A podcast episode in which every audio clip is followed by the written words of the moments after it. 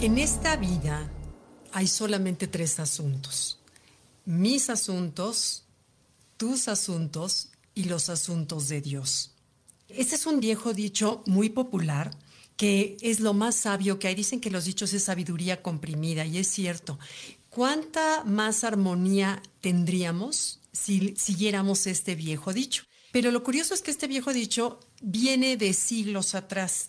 Les platico que en el siglo I, el filósofo Epicteto, él eh, decía, y la corriente de filosofía que él era, que era de los estoicos, ellos decían que lo que más el ser humano podía anhelar conseguir es el estado de la imperturbabilidad, es decir, que nada me quite, me saque de mi armonía. Es a lo que más los seres humanos podríamos desear llegar en esta vida terrenal.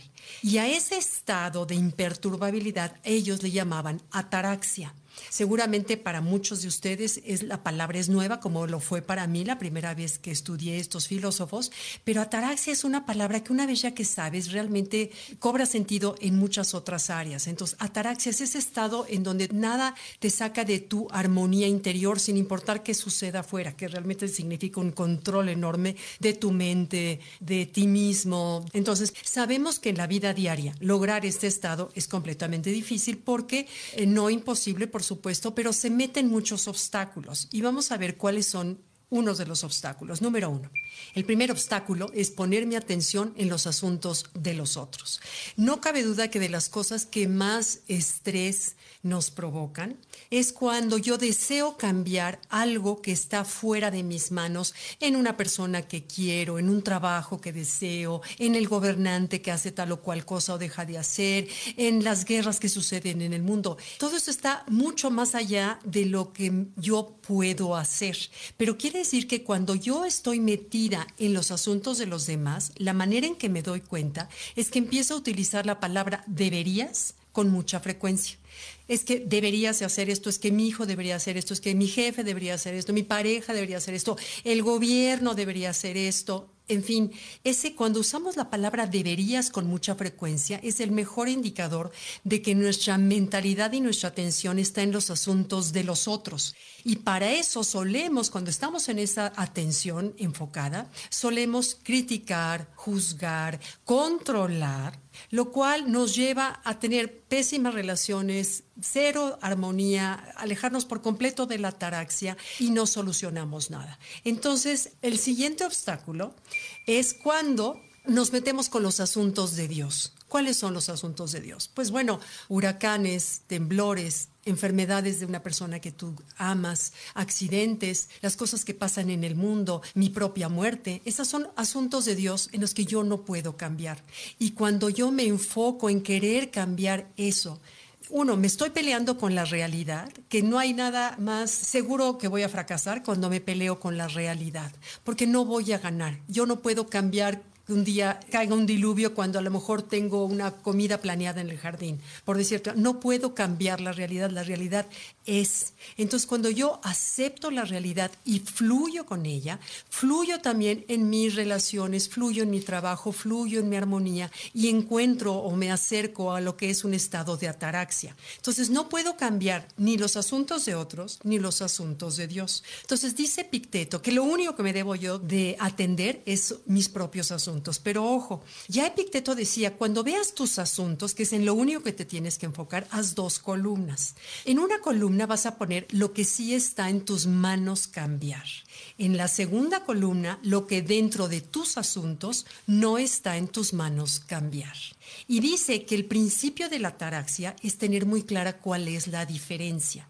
¿Cuál es la diferencia entre lo que sí puedo cambiar y lo que no puedo cambiar? ¿Se acuerdan de esa oración de serenidad que es preciosa? Que es Dios mío, dame la serenidad para aceptar lo que no puedo cambiar. Dame el valor para cambiar lo que sí puedo cambiar y dame serenidad para saber la diferencia. Es otra manera de poner este principio de la ataraxia. Entonces decía Epicteto que la clave para que una persona sea sabia y feliz es tener tres puntos muy claros en la mente. Número uno, saber cuáles son mis asuntos, ser responsable de lo que está en mis manos. Y tres, hacerlo con dignidad. Aquello que me toque hacer, porque es mi responsabilidad, hacerlo con dignidad. Es decir, yo puedo hacer la misma tarea que es mi responsabilidad, quejándome, enojada, de malas, o hacer eso mismo con dignidad. Esa es la diferencia entre lograr una ataraxia interior, primero contigo mismo, con la realidad, con los asuntos de Dios, para entonces sí lograr ese estado óptimo de la armonía interior. Dos cosas más que decía Epicteto que me parecen de lo más sabias. Uno, él decía que las ideas de lo que tenemos de las cosas a veces son mucho más pesadas de lo que en realidad son. Y yo lo entiendo así. Por ejemplo, cuando yo me iba a meter en un lago helado alguna vez cerca del Nevado de Toluca, yo me la imaginaba peor. El momento que me echo al agua helada, te das cuenta que mi idea del agua helada estaba más dura de lo que en realidad es las cosas a lo que se refiere Epicteto.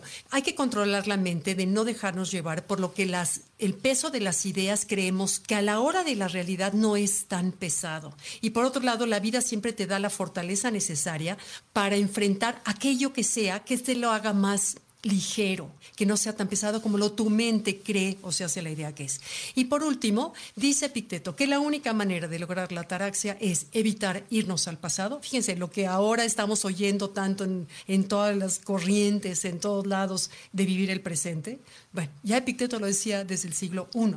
Él decía, evita estar en el pasado que te va a provocar angustia, evita estar en el futuro que te va a provocar ansiedad. El único lugar donde la ataraxia es posible es en el presente aceptar lo que es, no pelearme con la realidad, eh, entender la diferencia entre los asuntos de Dios, los asuntos de los demás, respetarlos y solamente atender mis propios asuntos teniendo muy claro lo que está en mis manos y lo que no está en mis manos. ¿Ok?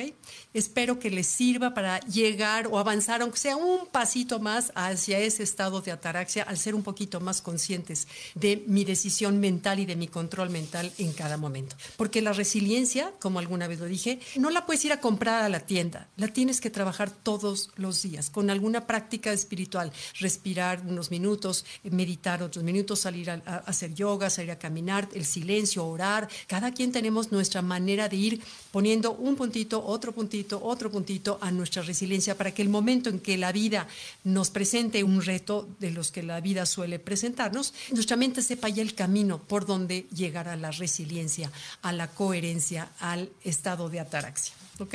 Bueno, muchas gracias. Los leo a todos. Bye bye.